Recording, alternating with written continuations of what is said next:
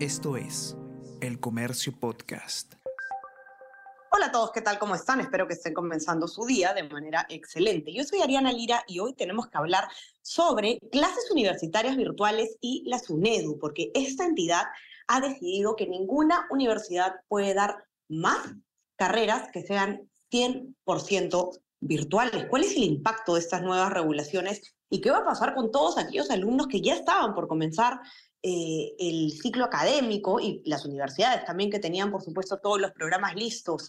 Vamos a conversar sobre todo esto y más a continuación.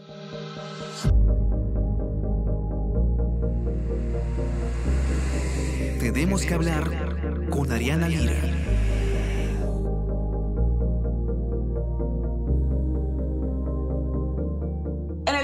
2024 las clases universitarias ya no pueden ser 100% virtuales. Así lo ha decidido la Superintendencia Nacional de Educación Superior Universitaria, la SUNEDU, y esto lógicamente ha generado eh, mucho debate, ¿no? Y está ocupando eh, un, lugar importante en la opinión pública porque, eh, sobre todo, diría yo, por el momento en el que se decide tomar eh, esta medida, ¿no? Estamos a poquísimo de comenzar ya el nuevo ciclo universitario y bueno, cuántas personas ya estaban matriculadas, cuántas universidades ya estaban preparadas y sobre todo, qué personas habían planificado ya su proyecto de vida con esta posibilidad y que por motivos de trabajo y otros ya no lo podrían hacer más. De esto se trata eh, creería yo, gran parte del debate. Hernán Medrano, que está acá con nosotros, ustedes ya lo conocen, ha sido el encargado del reportaje, así que nos va a contar todos los detalles. Hernán, ¿cómo estás? Bienvenido. ¿Qué es lo que ha determinado la SUNEDU?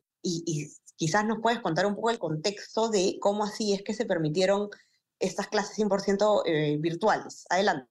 Hola, Ariana, ¿qué tal? ¿Cómo estás? Sí, como bien tú dices, eh, eh, la SUNEDU ha determinado que a poco de, iniciar las clases universitarias en el país, se eh, ha determinado que las clases 100% virtual eh, no se van a dar ¿no? a partir de este año 2024 en adelante.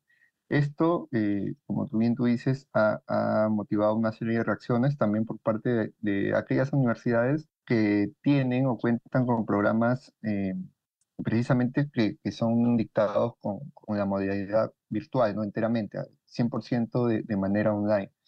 Em, hay que precisar que, que estos eh, tienen, tienen, una raíz, ¿no? Como tú bien dices, em, a, a, consecuencia de, de, la pandemia y también de, de, todo este entorno digital que poco a poco se ha, eh, eh, se ha afianzado más a, nivel mundial, se determinó em, previo a la pandemia que las clases eh, universitarias se podían dar de manera semipresencial, ¿no? Hasta, eh, con componentes virtuales de hasta 80%. Eh, lo que pasó fue que en el, con la anterior gestión de, o el anterior consejo directivo de la SUNEDU, ya una vez instalada la pandemia, ¿no? a nivel mundial se determinó en el Perú que este componente virtual podría llegar hasta el 100%, ¿no? En algunos programas o carreras, y, y en ciertas universidades que sí cumplían con las condiciones básicas de calidad, es decir, aquellas universidades que sí habían obtenido licenciamiento de SUNEDU, no en cualquier eh, centro de estudios superiores, ¿no? Entonces, eh, eh, a partir de eso se, se, permitió que personas, se determinó que personas que trabajan y que sean mayores de 24 años podían acceder a, a una educación universitaria totalmente remota Em, y, y, así, y, las estadísticas también han mostrado que estas personas se han podido titular, han podido terminar su carrera trabajando y estudiando a la vez.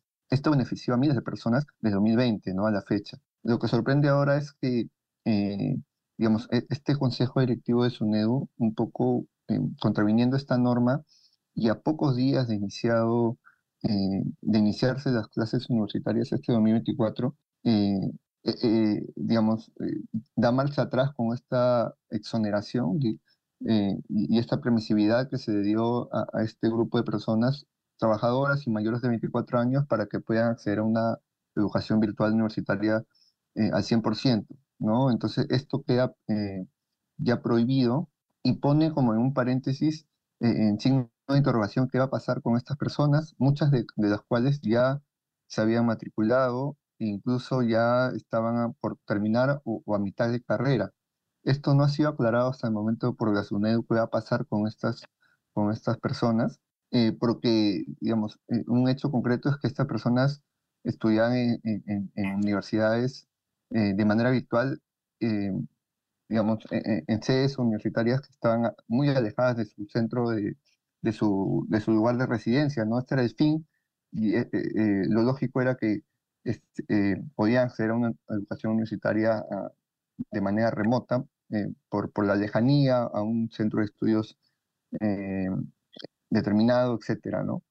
Y también por, por el hecho de que se les hacía difícil, se les dificultaba el hecho que, que, trabajaba. Eh, esto como que da, da, una marcha atrás en, este avance que se había, se había dado, pero también pone en el tapete este, este debate de hasta, cuán, hasta qué punto se puede permitir la semipresencialidad o la virtualidad en absoluto, ¿no?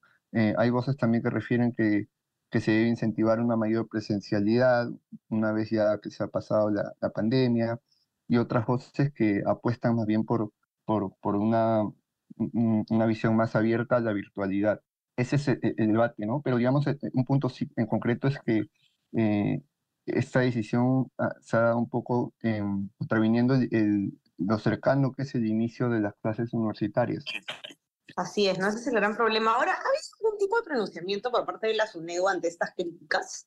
En, realidad no ha habido este, un pronunciamiento en concreto, eh, solo hubo una voz de un vocero de SUNEDU que, eh, de, la parte legal que, que, alegó justamente el tema de que no este, se está contraviniendo o, contra ninguna norma en específico, ¿no? Más bien lo que te decía, claro, que apostaban por una mayor presencialidad y que eh, hay determinadas carreras, determinados programas que sí necesitan algún, eh, digamos, que, que, sean al menos semipresenciales, ¿no? Y algunos, algunos cursos que se necesitan de, de estar eh, presentes, en, ya sea en el campus o en alguna sede universitaria. Lo que pasa también es que esta, esta nueva norma es como que absoluta, ¿no? digamos, de una manera totalizadora. Entonces, no distingue eh, algunas carreras de otros o, programas de otros. Simplemente ya no se va a permitir que, que, alguna carrera o programa sea 100% virtual, ¿no? Este, eh, solo, eh, digamos, se va a permitir la semipresencialidad, ¿no? Que tenga algunos componentes virtuales y otros, y otros presenciales, pero ya no carreras o programas 100% virtual.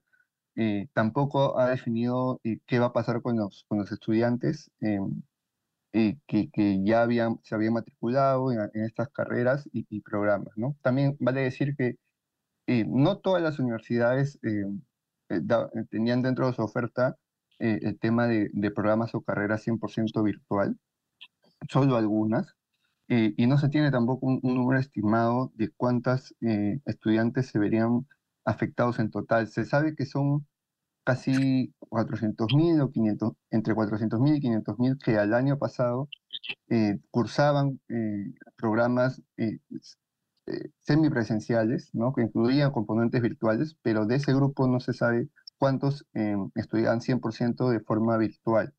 lo que sí también es que al menos va a perjudicar a, a este grupo de personas trabajadoras y eh, mayores de 24 años, ¿no? Que, quienes eran los que sí podían optar por, esta, por estos programas o carreras que se dictaban 100% de forma online. Eh, y, y, es, y este es el, el, kit del asunto, ¿no? ¿Qué va a pasar con estas, con estas personas? Así es, definitivamente se viene eh, se viene una discusión fuerte, una controversia fuerte al respecto. Vamos a mantenernos informados sobre este tema. Los que quieran leer el informe de Hernán con el detenimiento, ya saben que lo pueden encontrar en nuestra web, elcomercio.p. Eh, suscríbanse a, nuestros, a nuestras plataformas. Estamos en Spotify y en Apple Podcast para que puedan escuchar todos nuestros podcasts. Y también no se olviden de suscribirse a nuestro WhatsApp. El Comercio te informa para recibir lo mejor de nuestro contenido a lo largo del día. Hernán, te mando un abrazo. Muchas gracias por la información. Igualmente, Ariana, un abrazo. Gracias. Y estamos conversando entonces nuevamente el día lunes. Que tengan un excelente fin de semana. Chao, chao. Tenemos que hablar con Ariana Lira.